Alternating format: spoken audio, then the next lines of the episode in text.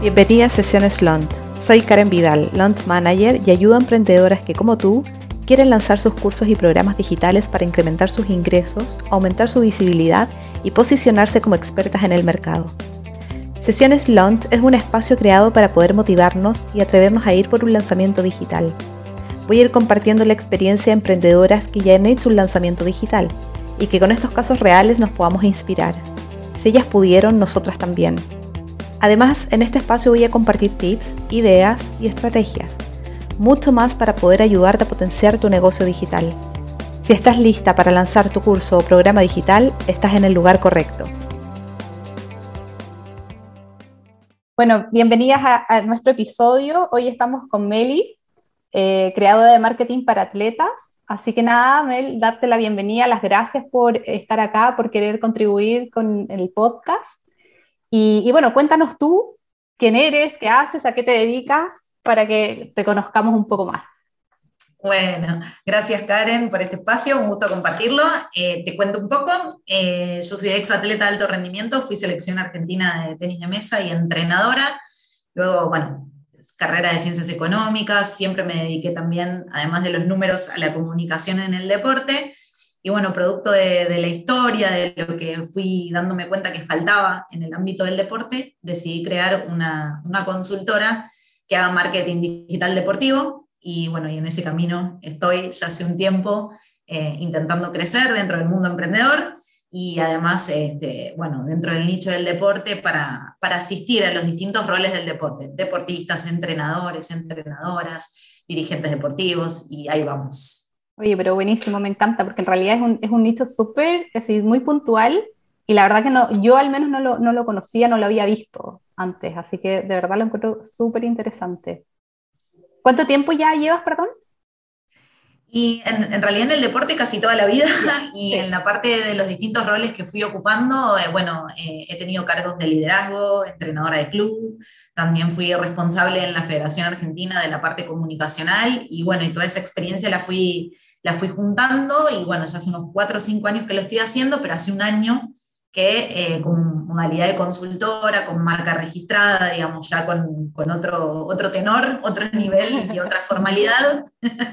y es cierto que es un nicho súper específico y que hay mucho por explotar y que, bueno, al principio cuando, cuando comencé en habla hispana estaba bastante solita, así que un poco la, la falta de referencia o, o el mercado recién arrancando desde la comunicación digital deportiva, eh, bueno, fue como un desafío doble, ¿no? Maravilloso, sí, de todas maneras, pero qué, interesante y ser la pionera en, esto en el fondo, sobre todo si decías que el mercado no estaba tan saturado, así que súper bien, súper visionaria, la verdad. Oye, Mel, bueno, como, como este, este episodio de, las sesiones trata un poco de poder motivar eh, e impulsar a todas aquellas emprendedoras que tienen un curso o un programa digital, me gustaría que nos contaras respecto de tu programa, de tu curso, cómo se llama, en qué consiste y a quién ayudas. Bien, perfecto. Nosotros tenemos un programa gratuito de marketing digital deportivo que dura tres días. Eh, son tres encuentros en vivo.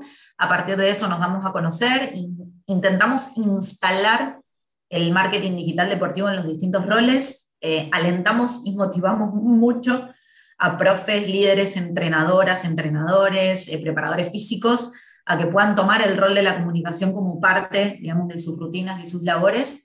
Y eh, en función de eso, después lo que ofrecemos, eh, bueno, hay programas uno a uno, consultorías, este, programas de formación uno a uno, pero después tenemos un programa especializado en contenidos deportivos y en su identidad que dura seis semanas, para lo cual, digamos, hay que postularse, pasar por una entrevista y lo hacemos en grupos reducidos de 10 personas. Así que, eh, nada, es, es, un modelo re interesante y, y, lo que tratamos es ir reperfeccionándolo con el tiempo a medida que también eh, vamos notando como por dónde está la necesidad, siempre con un proceso continuo de relevamiento, diagnóstico, planificación, incluso para nuestros propios programas y tratamos de armar camadas o grupos que puedan potenciarse entre sí también, entre, entre los participantes, las 10 y los 10 participantes de cada camada. Perfecto. ¿Y ese es el programa al cual tú le haces lanzamientos digitales puntualmente o a todos? ¿Todo, a los dos. En realidad el gratuito hacemos como una especie de, porque en realidad el programa gratuito no es simplemente un, en nuestro caso no es un lead magnet muy común, digamos, sino que es un programa de tres días. De hecho, siempre estamos como en esa batalla de que en realidad eh, quizás eh, desde las recomendaciones y todo eso, a veces como que también hay otras consultoras que nos han sugerido que, que no es un programa para estar así gratuito, ¿no? Porque tiene como mucho contenido, de hecho podría, podría ser un programa arancelado también en sí mismo, pero nosotros dentro de nuestra misión lo que queremos es instalar eh, y hacer un poquito más de casita en los roles del deporte todavía con este tema, entonces lo mantenemos hasta que podamos, hasta el día que podamos desde la gratuidad, eh, para alcanzar y, digamos, impactar en más personas del deporte, pero los dos tienen el modelo de lanzamiento en realidad, porque los dos son programas en sí mismos. Eh, así que lo tiene gratuito y lo tiene el arancelado. ¿Tú has hecho estos lanzamientos? ¿Los, han hecho, ¿Los has hecho sola con tu equipo o te has hecho acompañar por el launch manager? ¿Cómo ha sido ese proceso de lanzar? Porque sabemos que hay todo un mundo detrás. Todavía la verdad, sí, es un mundo enorme. Me lo preguntas y enseguida digo todo lo que tengo anotado por revisar. Em, la verdad que como te decía, cuando arranqué, la, referencia dentro de lo que era la comunicación digital deportiva era muy, este, muy poca, eh, había que diseñar mucho, armar estrategias, tratar de pensar en un, en, digamos, en un proceso que permitiera no solo lanzar y convertir, sino también generar relevamientos que a nosotros nos dieran estadísticas de en qué roles del deporte está la necesidad, qué es lo que necesitan. No es lo mismo un entrenador que un atleta de alto rendimiento, que un líder de un proyecto deportivo, que una escuelita formativa, que un centro de alto rendimiento. Entonces necesitábamos procesos que permitieran relevar todo el tiempo a medida que íbamos conociendo y generando estos lanzamientos. ¿no? Entonces, bueno, la verdad es que fue bastante sola eh, a lo largo de, las, digamos, de los distintos lanzamientos y hoy por hoy lo que, lo que tengo son, digamos, delegadas algunas tareas, contratadas algunas tareas y dos personas que me asisten como equipo, em, pero no en la parte del lanzamiento, sino en el resto de las tareas que a mí me insumían bastante tiempo, porque nosotros tenemos tres líneas dentro de la consultora. Una es la de asesorías uno a uno, otra es la de capacitación, donde están estos programas que te contaba, y otra es la gestión de las plataformas, este, particularmente y potencialmente mucho más Instagram y páginas web, eh, que ya tiene que ver cuando nos contratan el servicio de manejar y crearles contenido, ¿no? Entonces, bueno, en las de capacitación todavía estoy bastante como 90% yo.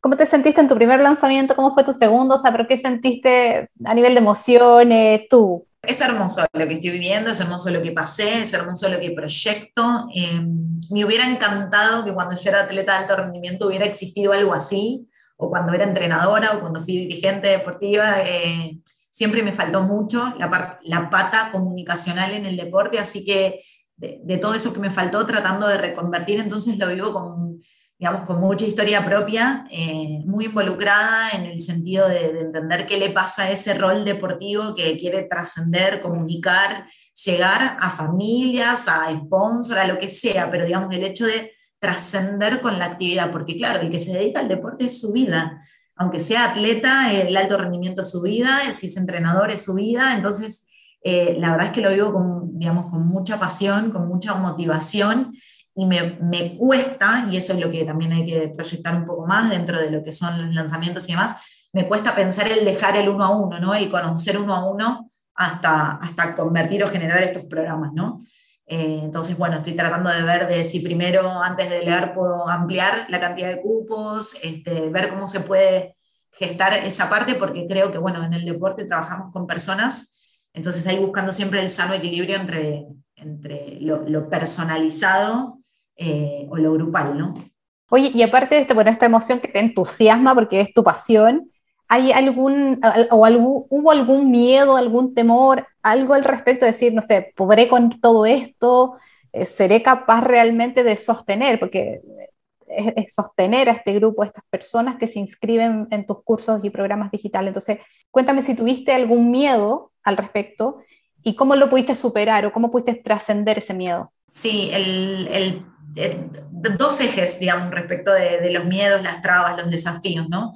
Eh, uno tiene que ver con, bueno, el elegir fundar algo propio eh, y mantenerlo en el tiempo, que eso siempre es un, gran temor que uno tiene, si lo va a poder hacer, si lo va a poder este, sostener. Y el otro respecto de la misión que te contaba, el instalar un tema que no está tan instalado, en habla hispana mucho menos y en la región latinoamericana mucho menos todavía. Y eso requiere como un doble desafío porque no es algo que los distintos roles del deporte lo tengan presente. Entonces, bueno, Mel, hola, yo voy a hacer posible, voy a hacer digamos, va a ser factible que yo pueda instalar este tema, captar a las personas, transmitirle la importancia de su comunicación respecto de su posicionamiento en el rol que sea que ocupen en el deporte. Eh, y bueno, ahí eh, costó un poco, de hecho a veces aparece algún fantasma de vuelta, eh, cada lanzamiento tiene su, su, su, momento y su contexto, ¿no? También, así que bueno, nada, me parece que tiene que ver con eso, ¿no?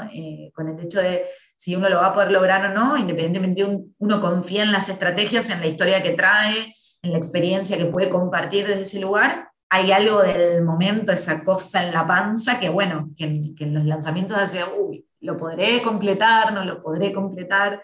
Y después en general se completa y es muy numeroso, ¿no? Eh, pero bueno, es un trabajo. Es un trabajo, es un, es un proceso interno. Un proceso, sí, totalmente. Eh, yo, yo creo que trata mucho con eso porque el lanzamiento no es solo mandar correos, hacer los posts, hacer la campaña, o sea, uno tiene que trabajarse, así como optimizamos el negocio previamente a un lanzamiento, nos tenemos que optimizar a nosotros mismos a nivel de mindset, de superar esos miedos internos o esa voz que te, que te dice, no, sabes qué, yo creo que tú no estás capaz o, o que no vas a poder. Eh, es como o sea, es un proceso de crecimiento también, creo yo, en donde nos hacemos más grandes en, ese camino de lanzamiento. Sí, totalmente. Y también em, una, una, cosa que sucede son los picos que los lanzamientos tienen, los lanzamientos, las inscripciones, las entrevistas del proceso que hacemos nosotros, tiene, tiene como picos emocionales, que uno no está ajeno a eso porque está como totalmente involucrado. Entonces, mm. es como que en definitiva uno logra el equilibrio, pero en los momentos de lanzamiento, o sea, del programa gratuito, aún con el gratuito que ya lo, lleva, lo llevo reiterando un montón de veces, eh, y en el especializado de seis semanas, que ya requiere otro compromiso, elegir a las personas adecuadas, a las que muestran que están dispuestas a comprometerse con ese proceso y demás, ahí aparecen los picos emocionales. Uno es como una especie de, lluvia de emociones eh, durante esos días ¿no? concretos. ¿Y ahí qué, qué hace específicamente en el lanzamiento, por ejemplo, de tu programa gratuito, que es la apertura a tus otros programas pagados? ¿Cómo, cómo lo manejas? si, si, pudieras darnos algún tips que a ti te, te haga efecto y te ayuden. Sí, en realidad hacemos convocatoria abierta, eh, digo hacemos porque, me, como te decía, ¿no? 90 días todavía en la parte de capacitación, pero me encanta hablar en equipo, como, como en el mismísimo deporte, siempre plural. Eh, la realidad es que sale una convocatoria, redes sociales, eh, un poco de publicidad también para, para el hecho de, de alcanzar personas que todavía no son seguidores y demás. Se inscriben al programa gratuito, lo realizan. este tiene la modalidad de que puedes estar conectado en el vivo o puedes ver la, la clase grabada que queda por 24 horas, tres días seguidos. Al principio eran cuatro encuentros uno por semana, después nos dimos cuenta que eso desde la gratuidad era insostenible a futuro, ¿no? Entonces lo transformamos en tres días seguidos, encuentros de una hora, eh, con mucho ejercicio, mucho material, mucha explicación. Eh, bueno, y esos suscriptores, digamos, que, que se registran para participar en este programa gratuito, después reciben la posibilidad de postularse a este programa especializado para el cual vamos teniendo entrevistas y elegimos 10 personas por grupo. Y tú, como te digo, o sea, como eh, reiterando un poco, tú, tú en ese proceso, no sé, haces alguna práctica tuya, no sé, yoga, trotar, porque como te digo, es, una, es toda una energía que uno tiene que poder contener y que la tiene elevada en estos momentos picos que llamas tú. ¿haces alguna rutina? ¿Haces alguna meditación? Eh, ¿Qué haces tú para, para tú poder sostenerte a ti misma en el fondo, en ese proceso? Estás dando en la tecla con la pregunta del momento. Em, fue, eh, digamos, fue complejo durante todo el año de pandemia porque en realidad los mayores picos sucedieron ahí, que fue cuando, cuando nosotros teníamos, bueno, principalmente yo tenía como muy en mente desarrollar esto y vino la pandemia, con lo cual estuvo muy atado al encierro, eh, la parte de formalidad, ¿no? Cuando decido convertirme en una consultora, con marca, con nombre registrado, digamos, cuando decido dar este salto, coincide un poco con la pandemia, entonces tuvo que ver mucho con el encierro, eh, y bueno, se, va generando, se fue generando un círculo vicioso en eso de no, de no generar espacios para mí, hasta que decidí volver a hacer deporte, cuando empezó a aflojar un poco todo, y eso, bueno, ex deportista, ex atleta, volver a ser atleta, ¿no? Es como meter en mi rutina también eso, la, la, la liberación un poco de, de, lo físico, de lo mental. De lo mental a través del deporte, ¿no? Sí, tal cual, porque el deporte tiene un componente de mentalidad que es bastante particular, no porque sea el mejor nicho, ni el mejor ambiente, ni el mejor modelo de negocio ni, ni el mejor ámbito para desarrollarse, pero tiene, eh, tiene algunas características, algunos eh, valores, al, parte del entramado de la idiosincrasia que el que, el que adopta el deporte como modelo de vida eh, tiene, digamos, como secuencias o procesos físicos, mentales, espirituales que en, otras, en otros rubros no, no, se dan de la misma manera, porque en el deporte siempre, pero siempre está involucrado el cuerpo completo, digamos. No solo, entonces, claro, la mentalidad va este, generando como un equilibrio o un desequilibrio detrás de eso. Y desde lo comunicacional eso también hay que trabajarlo. Es una de las, de las aristas que nosotros tocamos, ¿no? Pero bueno, es, es un mundo hermoso, súper complejo igual. Me imagino. Oye, Mel, y bueno, si tuvieras que decirme, por ejemplo, en este proceso de lanzamiento, ¿qué fue lo bueno? Y, y, por ejemplo, no sé, fue bueno porque me organicé, porque me puse una fecha, porque fui cumpliendo un paso a paso, fui organizada, etcétera. ¿Qué fue lo bueno en, tus lanzamientos? Que, que tú digas, sí, esto fue buenísimo. Respecto del lanzamiento en sí mismo, creo que, bueno, lanzamiento a lanzamiento voy perfeccionando la modalidad de operar. De, de, generar este, la organización, la agenda. Por ejemplo, ya eh, como nosotros estos, estos cupos del programa especializado en contenidos deportivos, los, digamos, hay que pasar por un proceso, una ficha, digamos, una charla. Eh, bueno, por el bloqueo de la agenda, la organización de horarios, la duración, fui corrigiendo eh, en los parámetros, las preguntas, bueno, eso todo se fue como perfeccionando, así que creo que, que lo mejor que tuvo el último fue eso, y, justamente ahora que estamos terminando de elegir los próximos, eh, eh, tiene que ver también con haber dado un paso más detrás de eso. Y respecto de lo humano, eh, déjame decirte que lo mejor de ese proceso es el escuchar y el conocer distintos perfiles deportivos, porque ahí está verdaderamente lo rico. la verdad que personas que viven en distintos lugares, con distinta naturaleza de actividad, con distintos objetivos detrás del deporte, es bellísimo eso. O sea, eso es como conocer súper bien tu cliente ideal. ¿Sí, no? sí también. Tal cual. Sí, también. claro, porque en el fondo al conocerlo tú puedes llegar a esas personas con tu mensaje y perfeccionar todo tu copy en, del lanzamiento también. Sí, creo que también ahí lo que pude hacer fue reconvertir mi expertise eh, en ciencias económicas, en estadísticas y manejo de datos, que era un poco en la gestión presupuestaria y demás, que era de lo que yo venía a nivel profesional, pude reconvertir de ahí, traer algunos conocimientos y habilidades para, para desde el inicio estar detrás de este relevamiento que me parecía súper importante hacer eh, para seguir lanzando, digamos, eh, con datos. Programas, sí, programas y formatos que, que realmente sean una necesidad, no, no esta, esta cuestión del marketing que a veces también es como crear la necesidad para que el otro compre algo, ¿no? Mm. Que quizás se aplica más a servicios o productos, pero para el deporte, de hecho, metodologías y marketing digital deportivo, nosotros hemos desarrollado metodologías propias, porque el marketing digital general hay un montón de cosas que no se adecúan al deporte. Mm, maravilloso. Está súper personalizado. Sí, sí, sí, sí, seguimos, ¿eh? creo que hay un mundo ahí por Siempre, siempre. Este eso, es lo bueno de esto de, hacer lanzamientos uno y otro, qué sé yo, porque en el fondo vas mejorando. Hay muchas clientas que quedan con uno y que no les fue tan bien o que no era como ellas esperaban, pero siempre hay que animar a que sigan intentándolo mejorando. O sea, dentro de mi programa de, de lanzamiento cuatro fases, por ejemplo, la última fase es de revisión de estadística, vemos los números, qué nos dicen, pero siempre desde la mirada en el fondo optimista de, de rescatar todas aquellas cosas que pueden haber sido errores o cosas que no se cumplieron, pero a mí me gusta darle la vuelta y decir, ok, estos son aprendizajes y la próxima vez tenemos que tener en cuenta esto, porque queremos esto.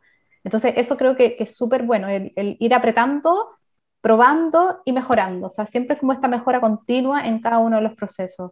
Sí, totalmente. Además, la, la, mejora continua y la búsqueda de la excelencia es como dos de los cinco valores del deporte. Así que si no lo aplicamos en, en lo comunicacional deportivo, estamos, eh, estamos rompiendo, digamos, una línea de, de claro, de, de, forma de vivir y de llevarlo adelante. Lo que pasa que también es cierto que, eh, como en todo rubro, ¿no? hay distintas disciplinas que abordar. Entonces, bueno, eh, como también esto que te decía, cómo instalar eh, esto de, la comunicación digital en el deporte como algo necesario, como la entrada en calor, la psicología deportiva, como todo lo que hace falta para, para los roles del deporte y respecto a lo que vos decís, estar continuamente midiendo, porque si no es como, si no se transforma en un infoproducto o en un producto de servicio o un programa y nosotros en el deporte no podamos hacer eso de encapsularlo tanto porque en definitiva todos los roles que están aprendiendo y continuando con nosotros trabajan con personas durante muchos años, hacen procesos muy largos con las mismas personas. Entonces ahí hay, como un hilo conductor que, necesita como una vuelta de, de, tuerca más. Así que bueno, en, en esa línea seguimos fundando metodologías. ¿no? Perfecto. Mel, y por ejemplo, en, ya, en tu proceso, me imagino que ahora ya vas en la tercera edición de tus lanzamientos. ¿Qué, sería, por ejemplo, eh, lo, que tendrías dentro del proceso de lanzamiento? Cuando me refiero dentro del proceso es la gestión, el sentarte a planificar, en poner las fechas, todo en tu calendario, optimizar todos tus elementos de tu web, de tu negocio digital, etcétera, mejorar la experiencia del cliente, que eso es fundamental y es una de las cosas que yo al menos valoro demasiado. ¿Qué crees tú o qué nos podrías decir que, que aquellas emprendedoras que están pensando en hacer un lanzamiento que deberían fijarse o que deberían prestar atención en, en alguno de estos puntos que tú consideras que sí son relevantes? Bien, eh, respecto de si tuviera que dar una sugerencia, todavía no me animo a decir este consejo o qué, pero digamos desde el punto de vista motivacional y organizativo, em, me parece que la, la, clave está en tener muy en claro cuál es el deadline o el, el punto final del cronograma del lanzamiento, porque muchas veces empezamos al revés. No hay un ejercicio verdadero entre, entender el calendario de trabajo, el proceso, en función de la fecha final. Eh, si uno tiene claridad en la fecha final, puede construir hacia atrás y al hoy, donde está parado, cuál es el cronograma y la organización y el proceso de tareas que tiene que hacer. Eh, quizás en, el, en, la rutina, en la vorágine, uno va diciendo, Ay, bueno, voy a lanzar eh, tal programa y lo voy a hacer de tal manera, bueno, hoy voy a mandar un mail de tal. Y si eso está desprendido como de un proceso integrado, eh, no, todos los caminos, ni todas las operaciones, ni todas las tareas conducen a lo que uno quiere, ¿no? Entonces, bueno, me, parece como re importante definir la línea de tiempo ahí además ayuda a relajar y no abrumarse. A mí particularmente en el primer programa que lo había hecho al revés, y eso que venía con experiencia organizativa de otras labores, eh, la sensación fue no llego, no llego, no llego, no llego y no se puede disfrutar del proceso. Y en definitiva, cuando uno le está poniendo tanto empeño, pero tanto, tanto empeño, tanto corazón, alma, vida, algo, el disfrutar es como el mantra es como el mantra, ¿no? No, se puede estar, no, se puede estar renegando con una misma, que es la que pone la energía. Así que si yo tuviera que sugerir algo, me parece que es tener muy en claro la fecha final para poder construir un buen calendario. Y como último consejo para ir cerrando, porque uno de, mis metas con el, podcast también es que sean como breves y no nos tome demasiado tiempo, que ya estamos llenos con mucha información. Eh, tu último como consejo emotivo y, para entusiasmar en el fondo a aquellas mujeres que, no han lanzado nunca y que sí están pensando en lanzar, ¿qué, pudieses tú eh, regalarnos Em, yo creo que la, palabra lanzamiento ahora está como mucho más en boca de todos, ¿no? Pero los proyectos, digamos, consolidar proyectos, que siempre todas tuvimos muchos proyectos, eh, darse cuenta de que lo que queremos, podemos. es como, bueno, si yo deseo algo y esto tiene que ver en este caso con un lanzamiento puntualmente y me lo propongo y realmente tiene que ver con lo que uno quiere hacer, eh, se puede. Entonces quizás eh, barreras, miedos, cosas que nos van apareciendo a todas. Me gusta mucho lo que me dijo una vez una maestra de Reiki, que lo voy a compartir, es como esos miedos que aparecen, ¿no? Eh, hacer como UPA a la situación, decir, está bien que lo siento, está, está bien que aparezca esa traba, pero que independientemente con ella, digamos, voy a crecer, empujar y, ir para adelante, no, no, no quedarse en la sensación de, de, que no se puede, porque yo creo que en todos los casos se puede, diría en la mayoría de lo que uno se propone lograrlo, y que depende mucho de hacerse una alianza con una misma. Antes de salir a buscar los aliados afuera, hacer una alianza con una misma, ¿no? De decir, eh, lo sostengo, el compromiso conmigo misma lo sostengo.